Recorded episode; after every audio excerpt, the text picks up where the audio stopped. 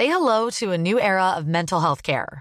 Cerebral is here to help you achieve your mental wellness goals with professional therapy and medication management support. 100% online. You'll experience the all new Cerebral Way, an innovative approach to mental wellness designed around you. You'll get a personalized treatment plan from a therapist, prescriber, or both in a safe and judgment free space. Your cerebral therapist or prescriber will outline a customized plan with clear milestones along the way so you can get to feeling your best. With Cerebral, you're not alone in your mental health journey. We're here to empower you to live a fulfilling life. So take that first step towards a brighter future and sign up today at cerebral.com slash podcast and use code ACAST to get 15% off your first month. Offer only valid on monthly plans. Other exclusions may apply. Offer ends July 31st, 2024. See site for details. Un monde meilleur, une société juste et heureuse, de tout temps l'homme sait plus à imaginer cet idéal. Un rêve, une chimère, non, plutôt une utopie. Et qu'est-ce que c'est qu'un utopiste Un utopiste perçoit les choses autrement. Il a une conviction intérieure que les autres n'ont pas. Je me suis trouvé une mission dans la vie, sauver le monde. Rien que ça. Le pouvoir produisant du bien. Un monde parfait. Soyez les bienvenus dans Utopia sur Radio Grande Contrôle. Utopia, c'est une série sonore qui s'intéresse à nos contradictions pour mieux entrevoir notre futur. Cet épisode est produit en partenariat avec Futurbrand, une agence de stratégie de marque et de design. Chez Futurbrand, ils sont convaincus que les marques ont la capacité d'influencer notre vision du monde et que de par ce pouvoir qui leur est conféré, elles ont euh, le devoir de construire un futur positif. Rêver aujourd'hui, les marques de demain, construire des utopies qui pourraient devenir nos réalités d'ici quelques années, c'est tout le cœur de leur travail et de nos émissions. À l'heure où les experts s'accordent à dire que le monde s'effondre avec des prévisions euh, catastrophistes à l'égard de l'avenir de la planète, peut-on voir le monde s'effondrer et croire encore en l'avenir? Peut-on s'épanouir dans cette contradiction? En quoi le monde s'effondre-t-il? Comment anticiper peut-être cet effondrement? Ce sont les questions auxquelles nous allons tenter de répondre aujourd'hui dans cette nouvelle émission Utopia avec nos invités. J'ai le plaisir d'accueillir une nouvelle fois Hervé Kempf. Bonjour Hervé. Bonjour. Vous êtes fondateur, rédacteur en chef de Reporter TE2RE, le quotidien de l'écologie qu'on peut retrouver en ligne sur reporter.net, auteur d'une douzaine de livres à peu près, euh, dont tout est prêt pour que tout empire, 12 leçons pour éviter la catastrophe aux éditions du Seuil, on est en plein dans le sujet là. Manon Paga, bonjour Manon. Bonjour. Planeuse stratégique chez Futurbrand, vous vous intéressez également à ce sujet, on évoquera avec vous entre autres le rôle des marques dans un monde qui s'effondre. Et Laurent Hayé, bonjour Laurent. Bonjour. Vous avez travaillé dans les domaines de la santé, de la sécurité, de l'environnement, vous êtes cofondateur d'une association Adracia, qui vise à anticiper, préparer le déclin de la civilisation thermo-industrielle. Vous travaillez également sur l'écriture d'un livre en lien avec notre sujet, ça tombe bien, on y reviendra dans quelques instants. Je propose tout d'abord d'écouter cette discussion entre deux personnes. 10 hectares, d'ici jusqu'au vallon que tu vois là-bas. Des nappes phréatiques et des terres saines, de la forêt, du gibier, c'est l'endroit idéal. Mmh. Et euh, t'as rencontré les autres Ouais, très sympa, vraiment. Des gens de la ville, comme nous, on fait tous le même diagnostic. Le monde court à sa perte, alors il s'agit de trouver un endroit où on peut vivre en autonomie.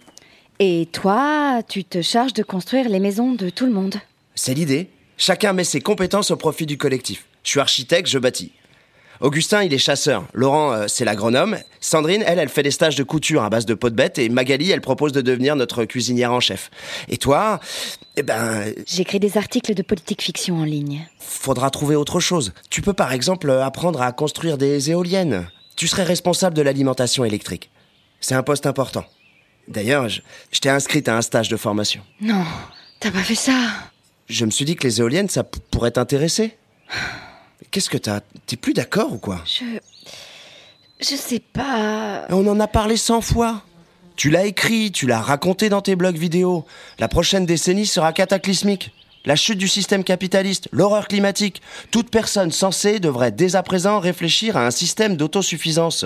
Ce sont tes propres mots. J'ai pu me tromper. Non, tu t'es pas trompé. Tu le sais très bien. Je me suis démené pour t'offrir ce dont tu rêves, un futur. Et toi, là, tu, tu, tu doutes. Je doute pas, le système va s'écrouler, c'est mathématique, mais, mais peut-être dans 20 ans, 30 ans, voire euh, même 40 ans. Tu veux vraiment passer ces années-là au, au fin fond du Cantal en compagnie de Baba Cool survivaliste? Ce sont tous sauf des babacools. Augustin, c'est un ancien financier. Autant dire qu'il est extrêmement bien placé pour juger de l'effondrement. Oui, le monde s'écroule, Anna. Les, les traders de la City achètent des fermes dans le Larzac. Les milliardaires investissent dans des bunkers en Nouvelle-Zélande. À Paris, on a 10% de chance de survivre. 10%, Anna Seuls les plus riches s'en sortiront comme toujours. C'est ce que tu veux? Laisser le monde à reconstruire aux types qui nous ont foutus dans la merde? Non, t'as pas le droit. Si tu le fais pas pour moi, fais-le au moins pour nos enfants. Euh. Quels enfants? Quoi, tu, tu- tu ne veux plus d'enfants non plus? Tu veux faire des enfants dans un monde qui s'écroule? Eh, Tu vois, il s'écroule Oui, il s'écroule, évidemment qu'il s'écroule, mais. En même temps, on a choisi de vivre dans le 11e parce qu'on était proche de bonnes écoles. C'était comme ça qu'on voulait faire des enfants, pas. comme des sauvages. Je te reconnais plus. Où est passée la combattante du système, la pourfendeuse du capital? Elle n'a pas envie de se vêtir de peau de bête et de, et de s'armer pour défendre son potager. Et alors tu préfères quoi? Abandonner? Mourir? Je. Je préfère vivre le temps qui reste à vivre et. euh, et me faire livrer des sushis. Putain, c'est pas vrai. Non, je sais que c'est pas vrai. C'est toi qui m'as parlé en premier de cette maison en autosuffisance. T'as juste peur de franchir le pas, c'est tout. Je pensais pas que t'allais agir si rapidement. T'as mis cinq ans pour changer l'ampoule de l'entrée, et là. euh, Tu m'aimes encore? Bien sûr, c'est pas la question. Si, si, c'est la question. Si tu m'aimes, c'est que t'as confiance en moi. Et si t'as confiance, c'est que t'es toujours d'accord pour faire des enfants avec moi. Sans doute. Eh ben, figure-toi que Magali, elle est sage-femme. Ah non. Tu veux que j'accouche dans les bois aussi? C'est pas pour tout de suite, mais il faut prévoir, quoi. On est trois couples. On construit les maisons, on prépare le terrain, et quand on est bien implanté, dans deux ans, là, eh, on peut se reproduire. Grâce à Magali. Putain, Anna, essaye de penser positif. Je te propose de vivre. De vivre, pas de survivre. Je te propose de te nourrir de la terre, de l'eau, de, l'eau pure, non gavée d'antibiotiques. Les dernières rivières en Europe où l'on trouve encore des huîtres d'eau douce. Tu, te rends compte? Mais si tu préfères tes sushis surgelés aux huîtres d'eau douce, tu fais chier là, vraiment. Je te propose le paradis et tu veux choisir l'enfer. Ok, excuse-moi. Tu es la femme que j'aime et si, si tu veux pas du Cantal, je resterai avec toi dans le 11e. C'est. C'est quand même un pas difficile à franchir. Je sais, mais rencontre les autres, tu vas voir. Magali, Laurent, Augustin, Sandrine, ils ont tous d'excellents gènes. Leurs enfants seront beaux, grands, forts, et les petits-enfants qu'ils nous donneront. J'espère que tu déconnes là. C'est les seules perspectives que tu veux offrir à nos enfants, s'accoupler avec les voisins? Je sais pas. Tu connais un plus beau projet que de reconstruire un monde meilleur, un monde éthique, de partage, de collaboration. C'est le monde que je veux offrir à nos enfants. Je t'en supplie, Anna. La, la fin de ce système, c'est peut-être la chance de notre vie. De toute façon, on doit commencer par construire les maisons. Ça va prendre du temps. Tu pourrais tenir un blog sur l'avancée des travaux, et puis je sais pas, peut-être que ces articles t'ouvriront la porte d'un grand journal. Tu veux dire que je vais réussir ma carrière en l'abandonnant? C'est toujours en abandonnant qu'on finit par trouver, non? Une fiction signée euh, Marc Gibaja avec les voix de Jeanne Chartier Loïc Collin. Alors, dans un premier temps, on va essayer de décortiquer cette problématique. Peut-on voir le monde s'effondrer et croire en l'avenir? Le fait de voir le monde s'effondrer sous-entend déjà qu'on a conscience qu'il s'effondre. Alors, en quoi le monde s'effondre aujourd'hui? C'est la première question que j'ai envie de vous poser. Qu'est-ce qu'on entend par effondrement C'est un mot qu'on entend euh, assez souvent à toutes les sauces. Euh, Laurent, par exemple. Alors, si on parle d'effondrement, il faut déjà définir deux choses le résultat et le processus. Mhm. C'est un mot un peu ambigu, comme le mot travail, qui définit un résultat et un effort pour obtenir ce résultat. Si on n'est pas d'accord euh, sur les termes, on va pas parler de la même chose et on va pas se comprendre. Donc, est-ce qu'on parle du processus? Est-ce qu'on parle du résultat? Si on parle du processus, combien de temps? À quel, à quel niveau et à quelle vitesse? Si on parle du résultat, quel est le résultat de l'effondrement? Est-ce qu'on parle de la fin du système financier, de l'organisation économique, euh, de la civilisation, de l'espèce humaine, de la biodiversité Parce que sinon, chacun arrive avec son propre fantasme. On Mhm. parle euh, de gens qui retournent à la Terre, on parle de Mad Max, on parle de différentes choses et on peut pas se comprendre. Qu'est-ce que vous en pensez, Hervé? Un, je suis pas effondriste et quelque part c'est une notion qui me laisse très perplexe. Mais la deuxième chose, ça me fait penser à un livre qui s'appelle Le Monde s'effondre, Mhm. qui est un livre qui est écrit par un Africain, un écrivain africain dont, dont le nom m'échappe parce que je l'ai lu il y a longtemps et ça doit avoir été publié dans les années euh, 60. Et en fait, ça racontait comment, je crois que cet écrivain était sénégalais, euh, et comment une société villageoise s'effondrait les coutumes, l'organisation sociale euh, devant le rouleau de la modernisation qui était déjà à l'œuvre. Ça fait quand même longtemps que je réfléchis à l'effondrement, que je participe à des débats, que je lis des articles, qu'on en publie beaucoup, etc. Et en fait, c'est la première fois que ce livre me revient à la mémoire. Et ça me fait penser que la notion d'effondrement, c'est en fait l'effondrement de cadres mentaux. C'est peut-être plus dans les têtes que dans la réalité des choses que ça se passe, même si la notion d'effondrement, on peut prendre, bah, c'est une structure, un bâtiment, euh, même un château de cartes ou de bois comme on ferait euh, des enfants, et puis on donne une pichenette, ça va s'effondrer, ou on va faire effondrer des bâtiments. Euh. Et en ce sens-là, la distinction que qu'introduisait Laurent est intéressant. Est-ce que c'est le processus, le, le, résultat? En tout cas, je, je, trouve que cette approche de cet écrivain africain est vraiment intéressante. C'est peut-être que la culture mentale, la, la façon dont on, on envisage le monde qui est amené à changer. Et d'une mhm. certaine manière, c'est ce que racontait très bien la fiction que vous avez diffusée de, de Marc Jibaja, qui au demeurant est très drôle, mais elle explique bien ça en fait. Manon, pour vous, l'effondrement, c'est quoi? Alors pour moi qui suis plus novice euh, dans toutes ces théories, euh, c'est surtout une notion qui, euh, j'ai l'impression, est très vaste et très échelonnée aussi, parce que j'ai l'impression qu'on peut imaginer plein de niveaux d'effondrement mhm. différents. On peut imaginer un effondrement de type fin du monde avec des théories euh, comme cette fameuse planète Nibiru qui serait capable d'incliner euh, le système solaire. Et là, on est carrément dans des scénarios hyper apocalyptiques. Mais effondrement, j'ai l'impression que ça peut aussi signifier effondrement d'un système actuel, politique, économique, sans que ça nous empêche forcément de recréer un nouveau, voire peut-être un meilleur. Peut-être parce que si on croit au progrès, en l'innovation qui permettent d'imaginer des solutions, de réadapter nos modes de vie. Euh, donc j'ai l'impression qu'il y a vraiment une notion d'échelle en fait dans l'effondrement. En tout cas, ce qui est clair à mes yeux, c'est qu'on vit dans un monde où tout est tellement lié, euh, le climat, la politique, euh, l'économie, les pays entre eux. J'ai aussi un peu peur que dès qu'il y a un maillon euh, qui flanche, en fait, tout flanche. donc c'est pour ça que je trouve que c'est une thématique aussi passionnante que terrifiante parce qu'elle ouvre un infini de, de, possibilités en fait. Hervé D'autres idées qui me viennent en, vous écoutant aussi, c'est qu'il y a des effondrements qui sont très concrets, c'est par mhm. exemple, et qui sont scientifiquement observés, constatés, c'est l'effondrement des populations d'oiseaux, l'effondrement l'effondrement des populations d'insectes, l'effondrement des populations d'amphibiens, et tout ça, c'est des phénomènes quasiment mondiaux qu'on observe dans la nature. Et là, c'est très concret. C'est pas les sociétés qui s'effondrent, pas les sociétés humaines en fait. On sait pas, c'est l'objet de la discussion, on a du mal à savoir. Mais il y a dans l'écosystème global, dans la biosphère, des catégories du vivant, des parties du vivant qui elles s'effondrent réellement. Et là, il y a quelque chose qui se passe. Je pense qu'effectivement, on peut essayer de cibler euh, l'effondrement par différents domaines dans un premier temps. Euh, on parle parfois d'effondrement économique, boursier. Laurent, est-ce que vous pouvez nous en parler peut-être? Alors, il y a un théoricien qui s'appelle Dimitri Orlov qui définit euh, cinq stades de l'effondrement. Un effondrement financier, qu'on a déjà vu plusieurs fois historiquement, le dernier étant pas si vieux que ça, qui entraîne un effondrement des échanges commerciaux, mhm.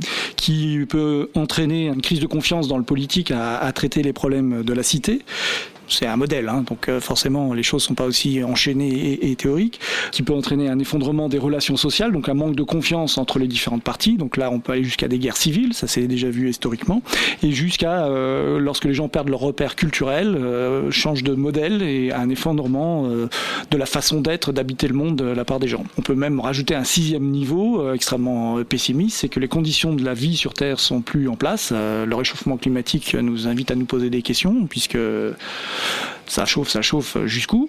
Et les extinctions de la vie euh, dans le passé, euh, il y a eu des époques où tout ce qui pesait plus de 25 kilos sur Terre avait disparu. Personnellement, je pèse plus de 25 kilos, donc je peux me poser des questions. Donc là, on on n'en est pas là aujourd'hui. Donc tous ces stades de gravité euh, peuvent s'enchaîner ou, les uns dans les autres et amener. Donc la question, c'est où on s'arrête et quand mhm. est-ce qu'on ouvre les parachutes pour pas toucher le fond. Quoi. Donc on aurait cet effondrement économique, financier, l'effondrement écologique que vous avez évoqué, Hervé, effondrement peut-être social, sociétal. Euh, Manon, qu'est-ce que vous en pensez? Oui, moi, ça me semble forcément lié parce que le point de départ, en tout cas, ce qui est le plus palpable aujourd'hui, c'est euh, l'urgence euh, climatique qui, pour le coup, est réelle et qui aura forcément des conséquences à l'avenir, plus ou moins terribles selon la façon peut-être dont on arrive à les gérer. mais à partir de là, ce qui est sûr, c'est que les ressources vont se raréfier. L'autre jour, je lisais un article, je ne sais pas si c'est vrai ou non, mais que d'ici 2025, deux tiers de la population mondiale n'aura plus accès à l'eau potable. on sait que certaines zones du monde atteindront des climats qui n'existe même pas aujourd'hui. Euh, donc quand on sait tout ça et on sait aussi que la population ne fait que croître, euh, se pose forcément la question de, du coup de qui pourra bénéficier euh, de ces ressources. Et comme on va être trop nombreux avec des ressources qui vont être moindres, j'ai peur que l'écart entre les gens entre les riches, les pauvres, les minorités, les, les majorités se, se, creusent en fait davantage. Et il se pourrait bien que peut-être la société se restructure autour d'un système peut-être de caste qui sera encore plus polarisé qu'aujourd'hui. En tout cas, aujourd'hui, il y a beaucoup de séries et de films dystopiques à ce sujet qui mhm. sous-tendent en fait l'idée qu'une seule poignée de gens arriveront à vivre dans des conditions décentes à l'avenir. Et souvent, les mouvements cinématographiques sont assez révélateurs, pas forcément de ce qui va se produire, mais en tout cas des états d'esprit et des craintes des gens actuellement. Donc, pour moi, oui, c'est évidemment, ça entraînera un effondrement social aussi. il y a des études apparemment qui ont prouvé que les inégalités sociales euh, favorisent l'effondrement. Vous m'en parliez, Laurent. Oui, alors il y a une étude euh, qui a été faite il y a quelques années déjà, maintenant, qui est l'étude Andy, Human and Nature Dynamics, qui démontre euh, sur des modèles proie-prédateurs que plus il y a d'inégalités, plus on a des phénomènes de relations proie-prédateur, et quand les prédateurs ont mangé toutes les proies, ben, les prédateurs, comme les proies, disparaissent. Hervé Moi, je voudrais revenir sur ce qu'on vient de dire sur les inégalités les dystopies qui envisagent des castes, etc. Il y a une autre façon de voir les choses, c'est que on est à un niveau historique d'inégalité qui est jamais vu, en tout cas depuis le début du XXe siècle. C'est très bien documenté, notamment par euh, Thomas Piketty depuis des années. Et on peut justement dire qu'on parle d'effondrement parce qu'il y a une catastrophe écologique qui est en cours et qu'elle est largement créée par le système économique et productif qui est à l'œuvre. Et ce système économique et productif, qu'on appelle le capitalisme, et je reviendrai un petit peu après sur ce mot, il génère justement dans sa volonté de croissance, dont une large, un large moteur est la volonté de maintenir un niveau d'inégalité important, c'est-à-dire la possibilité pour une petite caste, une oligarchie ou une petite partie des classes dirigeantes de maintenir un mode de vie très privilégié, et donc accroît en fait. Et le processus même de constitution de l'effondrement est en fait intégré dans le moteur du système qui est la volonté de maintenir des inégalités.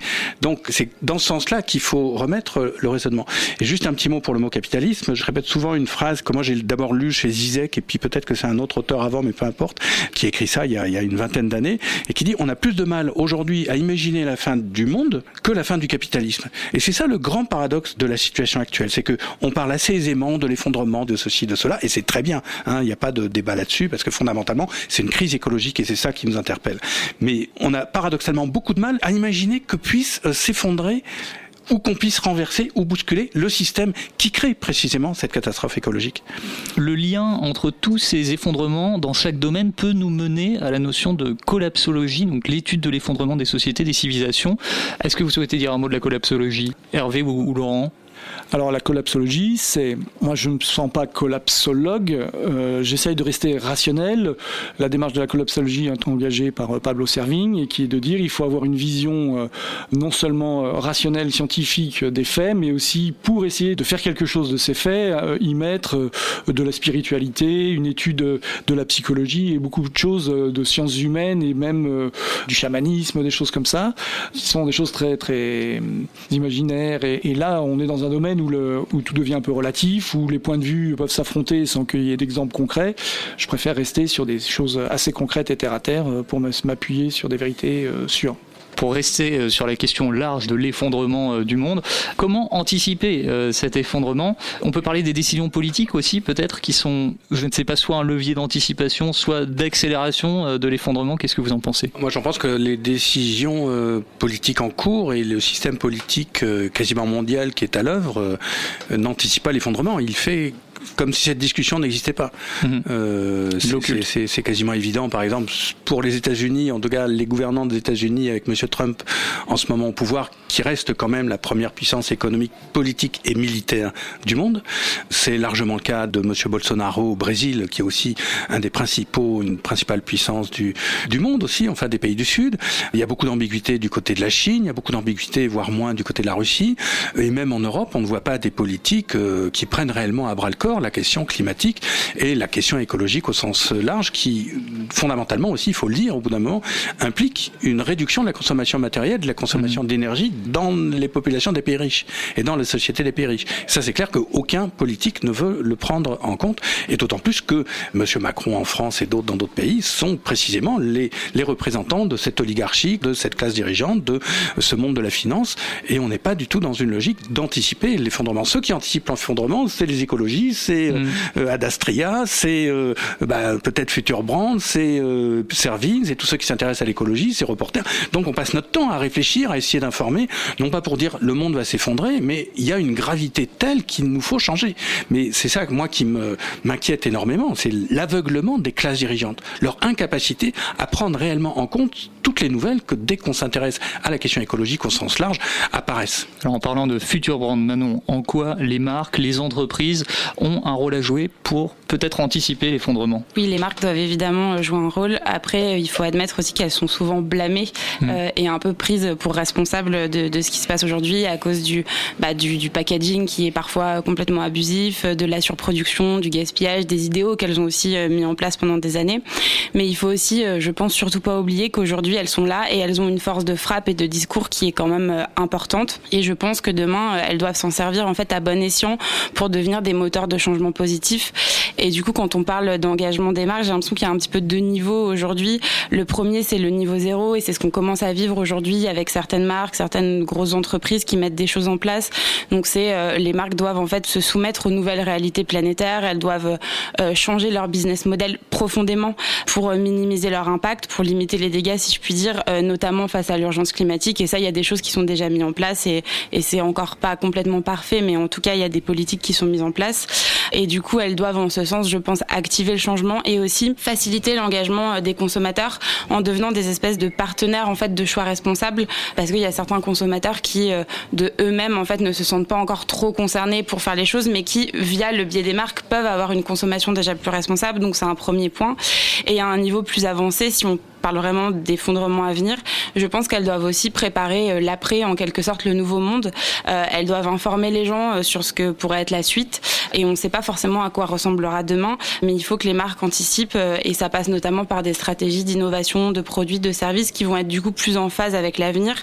Et c'est des exemples tout bêtes, mais si je suis une marque d'eau minérale, je dois forcément imaginer une potentielle nouvelle façon de s'hydrater le jour où en fait les ressources d'eau seront épuisées.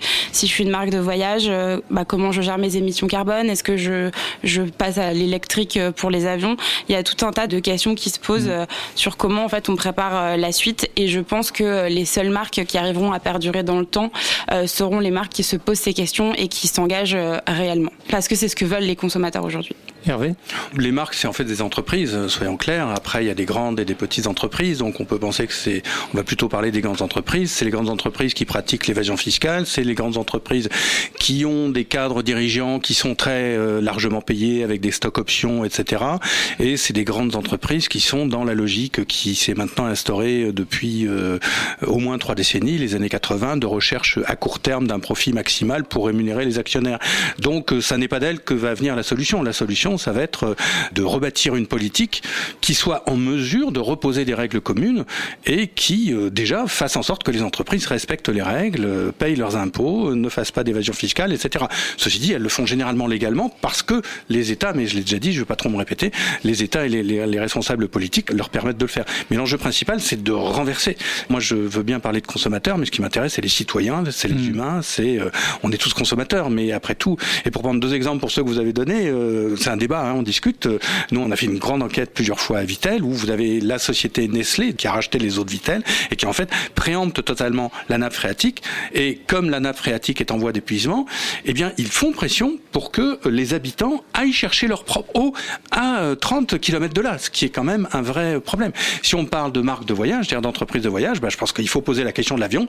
Donc, euh, est-ce que on, on, commence à dire, bah, après tout, il va y avoir moins de voyages, il va y avoir moins de voyages en avion. On va imaginer des autres voyages. Et malgré tout, je pense que les agences de tourisme qui organiseront des séjours de survie dans le Cantal ou de préparation à la survie dans le Cantal auront des marges bénéficiaires moins importantes que celles qui euh, proposeront euh, un séjour magnifique dans. Euh, je vais vous donner un exemple. Je ne vais pas être trop long, mais juste ça m'a frappé. Et après, je m'arrête. Je m'intéresse aussi aux riches. Hein, mon, le livre Comment les riches détruisent la planète, qui a un petit peu inspiré beaucoup de choses. Donc, je m'intéresse à la façon des riches et à la question de l'inégalité. Alors, je prends le, le, dernier numéro, je crois, de Challenge, mm-hmm. où c'est Challenge qui fait chaque année les 500 plus riches en France, etc.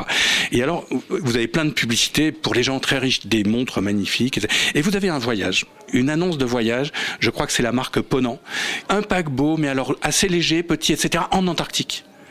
Et donc vous allez avoir euh, l'aventure, et vous voyez les photos, c'est un salon, c'est servi euh, comme au dîner fastueux de Monsieur de Rugy à l'Assemblée nationale, sauf que c'est sur un paquebot, etc. Et puis vous voyez des banquises. Et là, il y a un problème. Il y a un problème. Je suis désolé, je crois qu'il ne faut plus faire de voyage en Antarctique. Ça n'a plus de sens. Alors peut-on croire en l'avenir alors qu'on sait que le monde s'effondre? Je suis allé poser la question aux grandes contrôleurs. Voici leur réponse. Je le dis peut-être pas beaucoup, mais moi j'ai très très peur de ce qui va se passer. Alors oui, on a le droit de croire en l'avenir. Ça c'est sûr parce qu'on a le droit de croire euh, tout ce qu'on veut. Notre génération, c'est difficile d'anticiper les dix prochaines années. C'est difficile de concevoir ce qui va se passer. Est-ce qu'on peut en même temps voir le monde s'effondrer? Ben écoute, euh, je pense que oui. Ma réponse est oui. De tout temps, il y a eu des catastrophes, de tout temps, il y a eu des guerres, de tout temps, il y a eu des choses très tristes. Mais tout dépend de quel côté on décide de euh, regarder. Pour moi, on est pile dans la définition de ce truc-là. Tout s'effondre plus qu'il y a 20 ans, qu'il y a 30 ans. Et je pense qu'il ne faut pas être fataliste, qu'aujourd'hui, on a découvert des choses qui n'étaient même pas imaginables il y a 30 ans et que je suis persuadé que dans 30 ans, on aura des solutions qu'on n'arrive même pas à imaginer aujourd'hui. Il ne faut pas euh, oublier qu'il y a mille euh, solutions euh, qui sont en train d'émerger un peu partout, des gens qui en proposent, qui en recherchent et qui ont espoir aussi. Heureusement que tu as encore la force de croire à demain, parce que sinon ça sert à rien. Les gens t'abandonnent tout. Donc faut pas se dire que le monde il est foutu en vrai. Il suffit juste de changer. Je pense qu'on peut se permettre d'être optimiste même si le monde va pas forcément dans le bon sens. Je dis peut-être ça parce que j'ai 19 ans, que je suis jeune et que ce serait triste de plus avoir d'espoir à mon âge. Ouais, par contre, il y a un avenir, c'est certain. Il y a plein de choses qui n'ont pas été développées. Simplement, maintenant, on n'a pas le recul nécessaire et il faut pas être fataliste. Donc, euh, ayons un espoir ensemble et on survivra, je pense. Qu'est-ce que vous pensez euh, de ces différentes réactions, Manon, par exemple? Ben, Moi, je, trouve que c'est prometteur parce qu'il y a beaucoup d'optimisme qui ressort, évidemment. Euh, après, je pense qu'il ne faut pas non plus être trop optimiste mhm. parce que ça peut, du coup, empêcher bah, le changement et de réellement faire des choses. Et être dans le déni, peut-être. On reviendra sur cette notion de déni. Laurent, qu'est-ce que vous en pensez? Je voudrais faire le lien avec ce qui a été dit là dans ce micro, dans, dans, ce trottoir et ce qui était dit avant. Chacun a un bout de la solution ou a l'impression d'avoir un bout de la solution puisqu'il fait partie du système, donc il a une petite prise sur le système. Donc il se dit, bah là où j'ai de la prise sur le système, je peux agir, que ce soit par la marque, que ce soit par ma, conduite personnelle, par mon action de citoyen, par mon action de consommateur, j'ai une prise sur le système. Mais la question, c'est le système en lui-même et la dynamique du système. On a trois types de problèmes. On a un problème de taille du système. On est en ce qu'on appelle en écologie en overshoot, c'est-à-dire on est au-delà des capacités de la Terre. On est en train de consommer à crédit de notre banquier euh, Madame la Terre. Donc ça c'est un problème de taille. Vous avez beau faire tout ce que vous voulez, si vous êtes trop nombreux sur le bateau, bah, le bateau il tangue. Il y a un problème de dynamique du système. On est en logique exponentielle. On raisonne tous en croissance euh, linéaire où on voit les choses qui augmentent petit à petit. En exponentielle, votre problème d'aujourd'hui sera deux fois plus gros demain et quatre fois plus gros après-demain, etc. Et ça c'est quelque chose qu'on a beaucoup de mal à appréhender. Donc vos solutions sont vite dépassées par euh, l'ampleur que prennent les problèmes. Donc ça c'est aussi le problème de la croissance. Et la croissance étant au cœur du système économique comme il est construit, on a un vrai problème on a parlé de la politique et, je vais revenir sur l'optimisme et le pessimisme. Le problème est beaucoup plus ancien. Quand on a accès aux énergies fossiles, c'est-à-dire au charbon euh, et, ensuite au, pétrole, on lance le, libéralisme avec Adam Smith qui dit la cupidité c'est bien. Mhm. Quand on était dans une société stagnante en, termes de capacité à, changer le monde, donc en, accès aux énergies, la cupidité c'était mal. C'était un péché que d'être cupide, c'était condamné par l'Église, etc. Adam Smith arrive et dit non non mais quand vous vous enrichissez, vous créez de la richesse et les autres euh, peuvent s'enrichir à leur tour. Et donc on change complètement le modèle de, société, et c'est là je suis complètement d'accord avec Hervé, c'est d'abord l'effondrement d'un système de pensée qui est en cause, mais pas que. Et là on autorise la cupidité. Dans les années 70, quand sort le rapport euh, du Club de Rome, quand, euh, je sais pas, Soleil Vert sort sur les écrans, la société est conscientisée. On met des panneaux solaires sur le toit de la Maison Blanche, et on est prêt peut-être à changer quelque chose. Des gens qui ont les manettes, je pense à une grande compagnie de pétrole américaine, par exemple, mais il y en a d'autres, hein, euh, qui ont fourni des, ministres des Finances euh, aux États-Unis, etc., disent non, mais ça, ça nous va pas, cette direction. Donc, euh, mettre en place une contre-révolution culturelle qu'on appelle l'économie de Chicago, qui relance les années 80, Reagan, le néolibéralisme, etc. On est là à la fin de ce cycle aujourd'hui et on voit les résultats. Je veux dire, la politique s'est déployée sans l'ombre d'un frein et on voit le résultat. Pour revenir sur la question de l'optimisme et du pessimisme qu'on mm. entend dans le reportage, qui est très importante, il y a deux types d'optimistes. Il y a l'optimiste qui s'excuse avec son optimisme, qui dit je crois qu'une solution va arriver, du coup je change rien, je reste dans mon canapé et je mange mes chips. Et ça c'est le pessimiste du constat, l'optimiste du constat. Et puis euh, il y a l'optimiste de l'action, qui je crois est la position euh, d'Hervé. On peut être pessimiste sur le constat et se dire euh, il faut quand même y aller, il faut faire quelque chose. Si on est optimiste du constat, quelqu'un va trouver quelque chose, et pessimiste de l'action, je n'ai rien à faire parce que ça servira à rien. il va rien se passer. L'inverse peut-être pour faire un lien avec ce que vous dites, d'après vous, est-ce que la notion d'effondrement est refoulée par l'homme? Est-ce qu'il a euh, forcément besoin de subir une catastrophe pour agir? Autrement dit, euh, c'est seulement quand l'effondrement du monde touche mon propre monde que je commence à m'en préoccuper sérieusement. Est-ce que vous êtes d'accord avec cette idée? Hervé, par exemple Je pose pas tellement les choses sous cet angle, mais Mhm. le, le sentiment qu'on a ou pas de pouvoir agir. Je vais prendre un exemple un peu fort, mais moi je pense toujours quand on parle d'effondrement et, et pour notre génération, euh, mon père est de cette génération qui a eu 20 ans en 1940. Vous voyez, ça fait longtemps. Imaginez ce que pouvait être pour un adolescent entre 15 et 20 ans. Donc toute cette génération-là, les gens qui étaient dans les années 35, ils sortaient de la guerre de 14. Leurs parents les avaient bassinés avec euh, un million de morts. Enfin, l'horreur qu'a été la guerre de 14, mais ça a dû frapper euh, mentalement toute cette génération. Et puis ils savaient qu'il y avait Hitler. Enfin, ils voyaient la guerre arriver, ils voyaient les fascismes arriver. Euh, C'était aussi ils sortaient d'une crise économique, la crise de 29. Donc ça devait être une ambiance vraiment. euh, et et l'effondrement, ils le voyaient. Et on ressent quand on lit des récits de cette époque une, une espèce d'impuissance. Quoi, c'est ça vient, ça. Il y y a une volonté de destruction, de guerre qui va nous nous replonger tous euh, dans dans ça. La bonne nouvelle, c'est que nous, on n'est pas dans cette génération-là. On est dans une génération, en tout cas, on est ici à Paris, en France, un pays assez riche. Je crois que tous autour de cette table et sans doute une bonne partie de nos auditeurs et quand même une large partie de la société française vit assez confortablement. C'est les classes moyennes, on va pas se plaindre, même s'il y a des vilains oligarques, il y a quand même beaucoup de gens qui se portent bien, moi y compris. Hein, je, voilà. Et donc, on- n'est pas quand même dans cette angoisse d'une telle nature, avec où on sent que ça arrive de manière. Et donc, je pense qu'on a cette puissance d'agir. Effectivement, donc, je- oui, Laurent, c'est moi j'ai l'optimisme de l'action. En tout cas, on ne peut pas ne rien faire, et on a quand même des possibilités d'agir. Et puis, deuxième point, je trouvais le, le- votre action, la réaction des ground contrôleurs ou contrôlables, je sais pas, Contrôleurs, plutôt ouais. contrôleurs, ouais. Euh, très positive, j'ai bien entendu, et, et ça c'est assez sympa. Et juste, on, on a, on a publié, c'est un peu un hasard, mais il y a deux jours, euh, un papier sur une étude qui est faite par l'Institut Momentum, et on a titré, parce que c'est ce que dit l'article, l'île de France va s'effondrer et la vie y sera belle.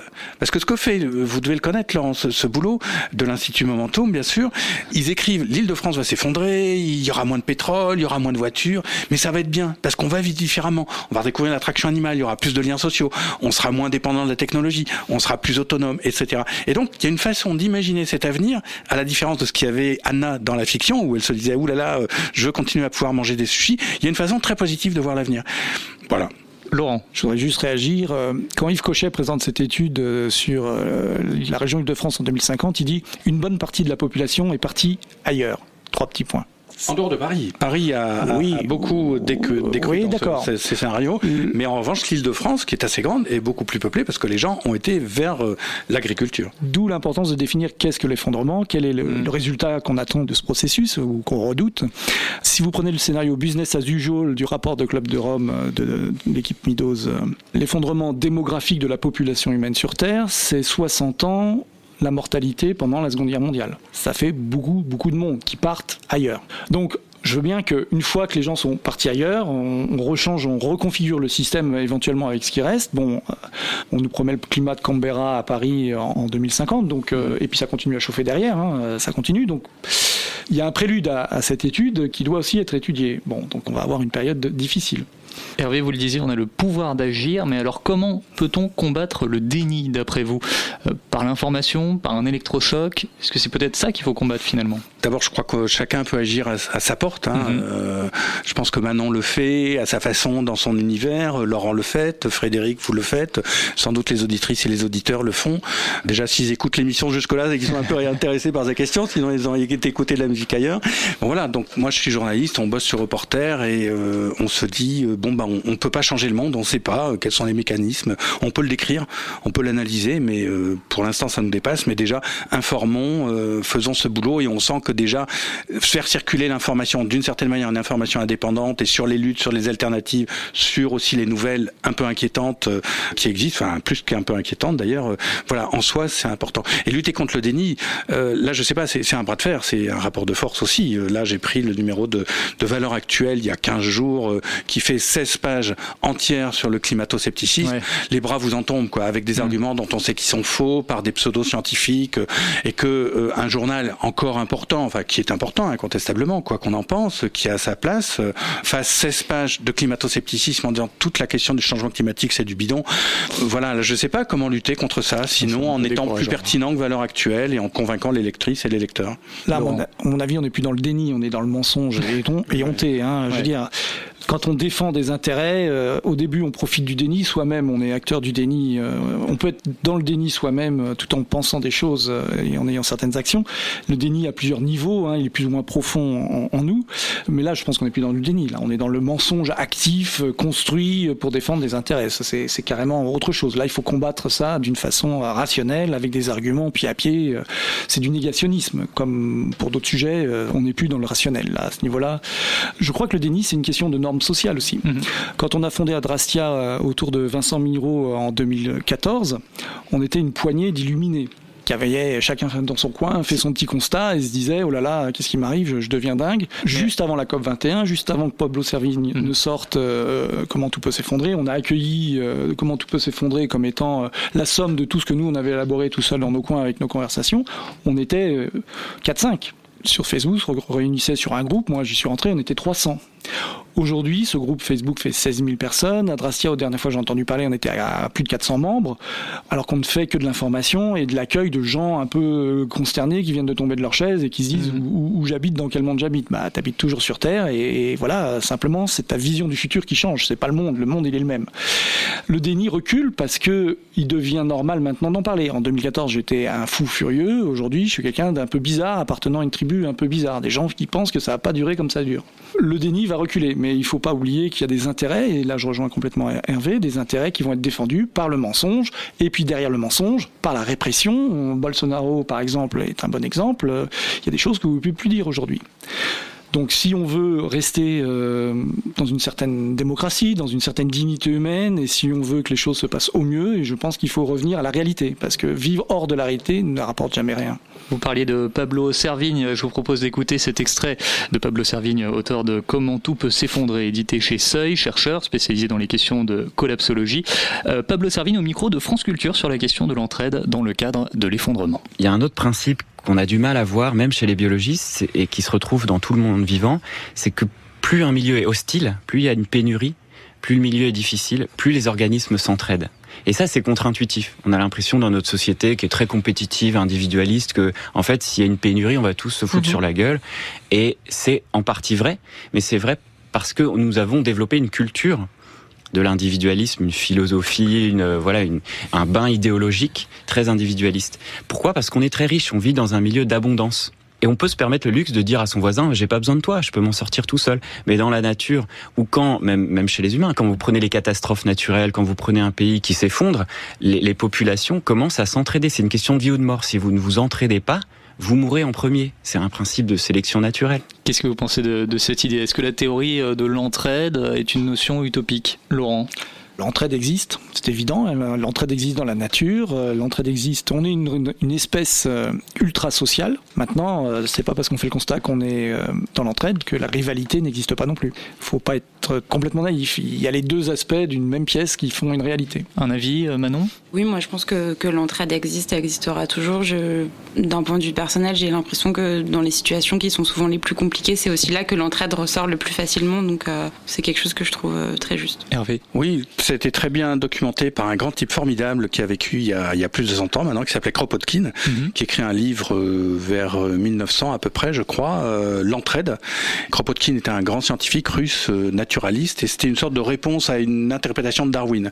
Et en gros, il disait, euh, en s'appuyant sur énormément d'observations, que dans la nature, on pouvait observer plein de mécanismes de coopération et pas du tout de compétition. Donc ça, c'est le premier point. Donc oui, j'y crois. Et la deuxième chose, c'est que euh, c'est aussi, puisqu'on est une société humaine, on n'est quand même pas des insectes ou des gorilles ou des chimpanzés, je ne sais pas, ou des vers de terre d'ailleurs, ou des cloportes. Hein. Euh, on a des logiques de fonctionnement interespèces différents. Je pense que c'est très largement déterminé par des cadres mentaux, par des structures mentales, une fois de plus. Et quand, par exemple, Pablo Servigne dit « nous avons développé une culture individualiste », je suis pas tout à fait d'accord. Le capitalisme a développé, alors ne croyez pas que je sois un obsédé du capitalisme, mais c'est documenté historiquement et je vais le, le démontrer rapidement, le capitalisme a développé, le néolibéralisme dans ces dernières décennies a développé une culture beaucoup plus individualiste que ça n'était le cas auparavant. Quand Margaret Thatcher dit il n'y a pas de société, il n'y a pas de société. Qu'est-ce que ça veut dire? Ça veut dire, dans le monde d'Adam Smith, dans le monde de l'école de Chicago, dans le monde de la conception idéologique du libéralisme, à quoi moi, Margaret Thatcher, je crois, c'est la compétition, la lutte ou simplement la, juxtaposition des individus qui vont créer l'harmonie euh, générale en soi, elle, Margaret Thatcher n'est pas une vilaine qui veut faire le mal de l'humanité. Elle est persuadée, en revanche, que par les voies du libéralisme, donc ce qui est la structure idéologique du capitalisme, la libre concurrence de tout le monde et donc l'individualisme va arriver à un état social d'harmonie. Et c'est pour ça qu'elle dit il n'y a pas de société. Sous-entendu, c'est pas la société pensée comme un collectif en cherchant à répondre à l'intérêt général qui va permettre d'arriver à cette harmonie. Et donc cette pensée dont, dont Margaret Thatcher était en quelque sorte le, une pionnière, mais qui était très largement pensée par plein d'intellectuels, d'économistes, de publics voilà tout ce mouvement idéologique qui s'est produit depuis les années 80, parce que aussi le, la dominante précédente, qui était euh, le marxisme, pour faire simple, s'était effondrée. D'une certaine manière, c'est une bonne chose. Hein, J'ai aucune ambiguïté là-dessus. Mais voilà, il y a eu ce vide idéologique et du coup, toutes les valeurs de la compétition, du marché, de l'individualisme se sont répandues. Et donc, ça n'est pas nous avons développé l'individualisme. Nous sommes victimes d'un individualisme qui a été propagé de manière euh, délibérée. Et c'est aussi ça la difficulté, c'est comment retrouver le collectif, alors que tout, toute la culture ambiante nous pousse à l'individualisme en poussant euh, l'idée de l'effondrement à l'extrême, si on sait pertinemment que le monde s'effondre, qu'est-ce qui nous pousse à nous raccrocher à la vie et même à, créer la vie, à avoir des, enfants, par exemple, euh, dans un monde a priori hostile? Manon C'est une question intéressante quand on sait qu'en ce moment, il y a notamment un, mouvement qui est assez fort, qui est grandissant, euh, des gens qui en fait choisissent de ne plus avoir d'enfants, soit pour sauver le monde parce que les ressources vont être limitées, soit parce qu'ils se disent effectivement à quoi bon avoir des enfants dans un monde qui court à sa perte. Donc ça c'est une chose et c'est un mouvement qui est plutôt très grandissant en ce moment. Après, cela étant dit, je pense qu'il y a aussi une part d'instinct dans la volonté d'avoir des mm. enfants, de créer la vie qui est difficilement contrôlable. Et au-delà de ça, je pense aussi que si on n'est pas chercheur ou si on n'est pas euh, très informé sur euh, ces sujets, euh, l'être humain a du mal à, à, prévoir le long terme. On a du mal personnellement à se projeter à plus de 5 ans dans notre propre vie. Donc je pense que c'est d'autant plus compliqué de se projeter dans la vie de nos enfants, de nos potentiels petits-enfants, d'autant plus quand on est jeune. c'est un exercice qui est très complexe. Donc je pense que c'est une des raisons qui nous pousse aussi à continuer à avoir des enfants, c'est qu'en fait la projection sur des générations à venir est vraiment compliquée quand on n'est pas extrêmement averti sur un sujet. Et je pense aussi qu'on est optimiste, on garde de l'espoir, on imagine que des solutions vont arriver.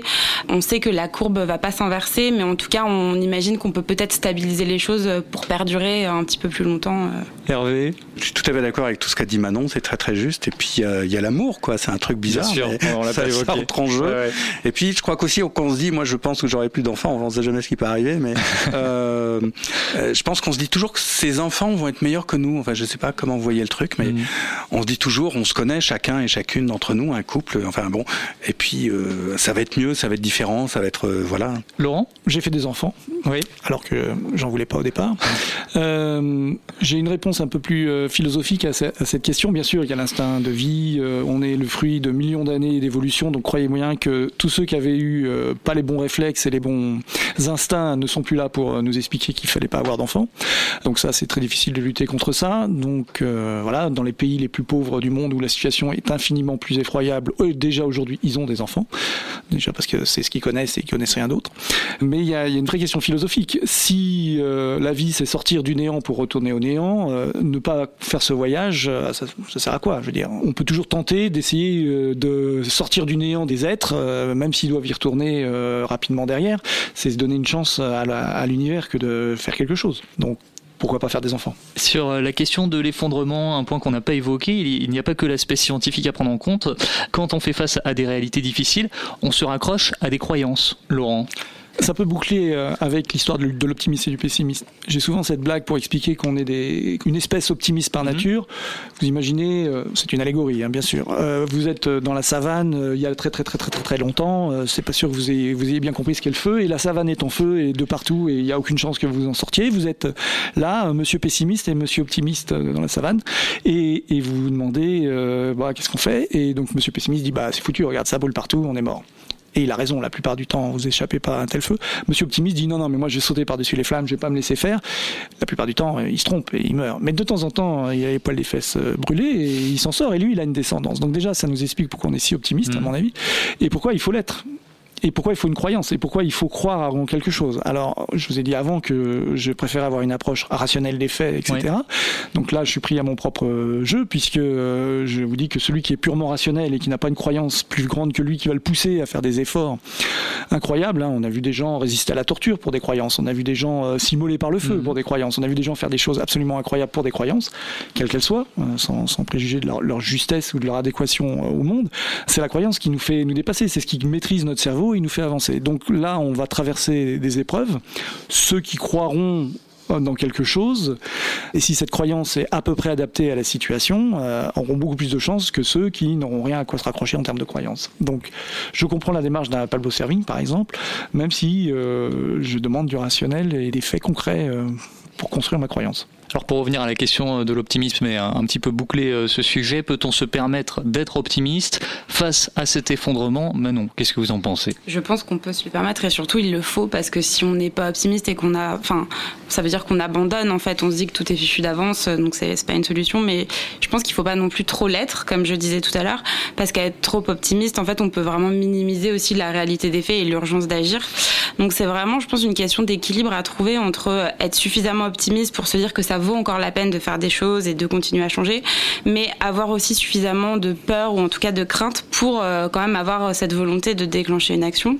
L'autre jour, je lisais un article d'une chercheuse en psychologie en neurosciences qui s'appelle Tali Charo, je sais pas si je le prononce correctement, et qui parlait de quelque chose d'assez intéressant. Elle parlait du biais d'optimisme qui serait en fait un- une illusion cognitive que 80% des gens auraient et qui en fait nous pousserait à surestimer les, les probabilités des événements heureux plus que des événements euh, mauvais. Euh, et ça, c'est quelque chose. Elle explique que ça peut être dangereux parce que ça implique du coup de moins bien évaluer les risques. Donc, euh, je pense que voilà, il faut l'être, mais pas trop.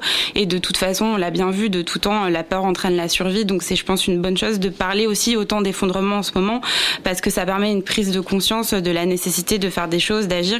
Il faut juste, je pense, que la crainte et la peur s'accompagnent d'un discours qui propose des solutions. Sinon, c'est une peur qui est juste paralysante et qui pourra pas euh, porter ses fruits.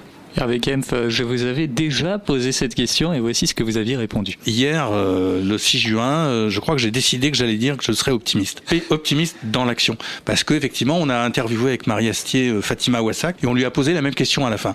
Et en gros, elle a dit, ben non, euh, moi je me bagarre je me bagarre. Et je crois que c'est ça qu'il faut qu'on fasse, parce qu'autrement, si on est dans l'effondrement, dans le pessimisme, il y a trop de mauvaises nouvelles pour qu'on soit pessimiste. Voilà, je vais le paradoxe. Donc soyons optimistes, mais pas les bras ballants. On est optimiste dans la lutte, dans la bagarre. Alors, est-ce que vous êtes toujours d'accord euh, avec euh, vous-même que Heureusement, vous- heureusement que vous n'avez pas fait l'inverse, c'est-à-dire me poser la question, voir la réponse et puis repasser. Non, non, je- je ne fais pas ça. euh, Ouais, c'était, je suis d'accord. Et Laurent Chacun a un chemin personnel avec euh, cette prise de conscience euh, que les choses vont changer et, et- et vont être difficiles. Euh, je peux parler que de mon cas. Pour être sûr qu'il est valide. Moi, il y a, il y a un exemple historique qui m'a fait beaucoup réfléchir. J'étais euh, assez euh, de, de nature pessimiste, assez euh, négatif sur plein de choses pendant très très longtemps, mais parce que euh, la colère du constat m'a longtemps porté dans mon activité et même professionnelle. Et ayant posé cette colère, euh, je me suis retrouvé assez, assez démuni pour avoir une motivation. Et là, il y a ce qu'on appelle une sorte de dépression qui s'installe, qui, est- qui est assez connue des gens qui rentrent dans, le, dans cet euh, imaginaire de l'effondrement, qu'il faut aborder sans crainte. C'est normal d'être déprimé face au constat parce qu'il est plus que déprimant. Donc il y a une phase avant où l'optimisme et le déni sont une défense pour ne pas rentrer dans cette phase qu'on subodore à venir, qui est assez, assez difficile à, à aborder. Mais j'ai une bonne nouvelle pour les gens, il peut y avoir la lumière de l'autre côté. On peut trouver un, courage de l'action, même en ayant fait un constat très négatif. Et l'exemple historique qui m'a fait réfléchir à ça, c'est Stefan Zweig, un pacifiste bien connu, euh, qui a lutté euh, contre la montée du nazisme, etc. Et qui en 1942, à mon avis, il avait aussi d'autres problèmes, mais fait le constat hein, dans une lettre que euh, le nazisme a gagné et que bah voilà, c'est foutu, le mal est sur la terre et, et tout le combat de sa vie est par terre.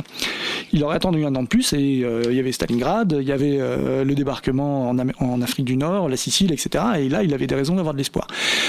Quand j'ai pris connaissance de, cette anecdote, je me suis dit, euh, il faut avoir l'espoir que hum, quelque chose d'inconnu de moi aujourd'hui, alors déjà, Il faut être humble, je ne sais pas tout. Et puis peut-être inconnu du système même d'aujourd'hui, que personne ne peut prévoir. Il y a une singularité cachée dans ce système qui est invisible, puisque évidemment aujourd'hui c'est une graine invisible, puisse se déployer, on ne la connaît pas, il faut lui donner une chance. Donc la mission de vie que je me suis donnée maintenant, euh, qui n'est plus de lutter euh, pour préserver euh, un système qui ne peut pas être préservé, c'est de donner des chances à la, chance. Alors j'en parlais en, en début d'émission pour terminer sur vos projets. Laurent, vous travaillez actuellement sur un projet qui réunit une quarantaine d'auteurs, effondristes ou non, qui réunit différents points de vue. De quoi s'agit-il? Alors je me suis réveillé un matin en me disant, il y a des, des récits téléologiques, c'est-à-dire qui partent de la fin et qui nous expliquent comment on va y arriver, et qui sont de nature extrêmement différente en fonction des idéologies. Vous avez les transhumanismes qui vous expliquent que demain on tuera la mort, on se téléchargera dans des systèmes euh, cybernétiques, euh, que vous aurez une télécommande implantée dans le cerveau et que vous pourrez commander vos robots par la pensée. Enfin bon, ça c'est un récit du futur. Euh, d'autres que tout va s'effondrer, on va tous mourir, etc. dans d'atroces souffrances. Et tout ça, c'est des rails bien huilés qui nous emmènent, etc.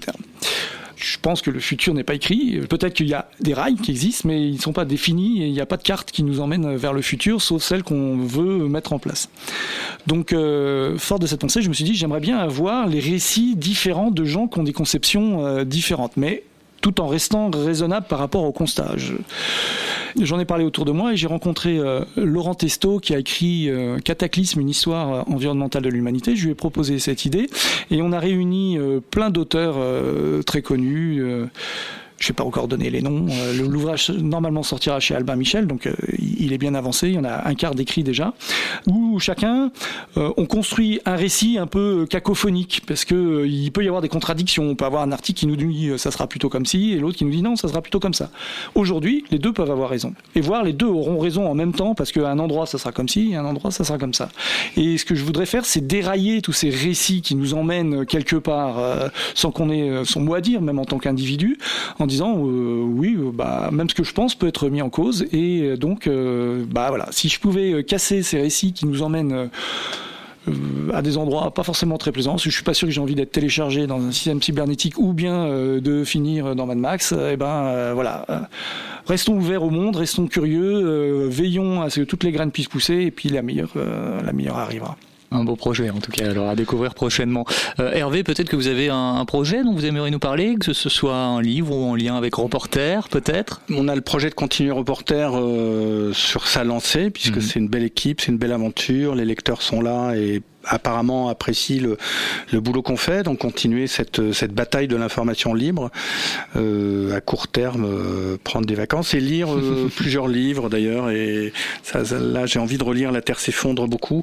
J'ai envie de lire aussi le livre de Luc Semal face à l'effondrement qui est paru euh, au PUF, je crois, et qui explique aussi que la, la préoccupation d'un avenir catastrophique est au cœur de l'écologie depuis en fait les années 70. on a parlé de la peur aussi. Vous avez parlé de la peur. Moi, ça me faisait penser au, au grand bouquin de Hans Jonas le principe responsabilité sur l'heuristique de la peur. Donc finalement, le, travail de Pablo Servigne, la collapsologie, c'est une façon de redire le récit ancien de, de l'écologie. Donc en fait, j'ai envie de lire des livres pendant mes vacances. Vous voyez, c'est un projet très, très, bien, très, sommaire. Merci en tout cas Hervé pour ces conseils de lecture et merci euh, à tous les trois euh, pour votre présence aujourd'hui à Grande Contrôle. Manon Pagara, Hervé Kempf, Laurent Hayé. Euh, pour en savoir plus sur l'actualité de l'écologie, rendez-vous sur reporter te20.net. Je rappelle le titre d'un des livres d'Hervé, Tout est prêt pour que tout empire, 12 leçons pour éviter la catastrophe aux éditions du Seuil. Laurent Hayé, bonne continuation euh, dans l'écriture.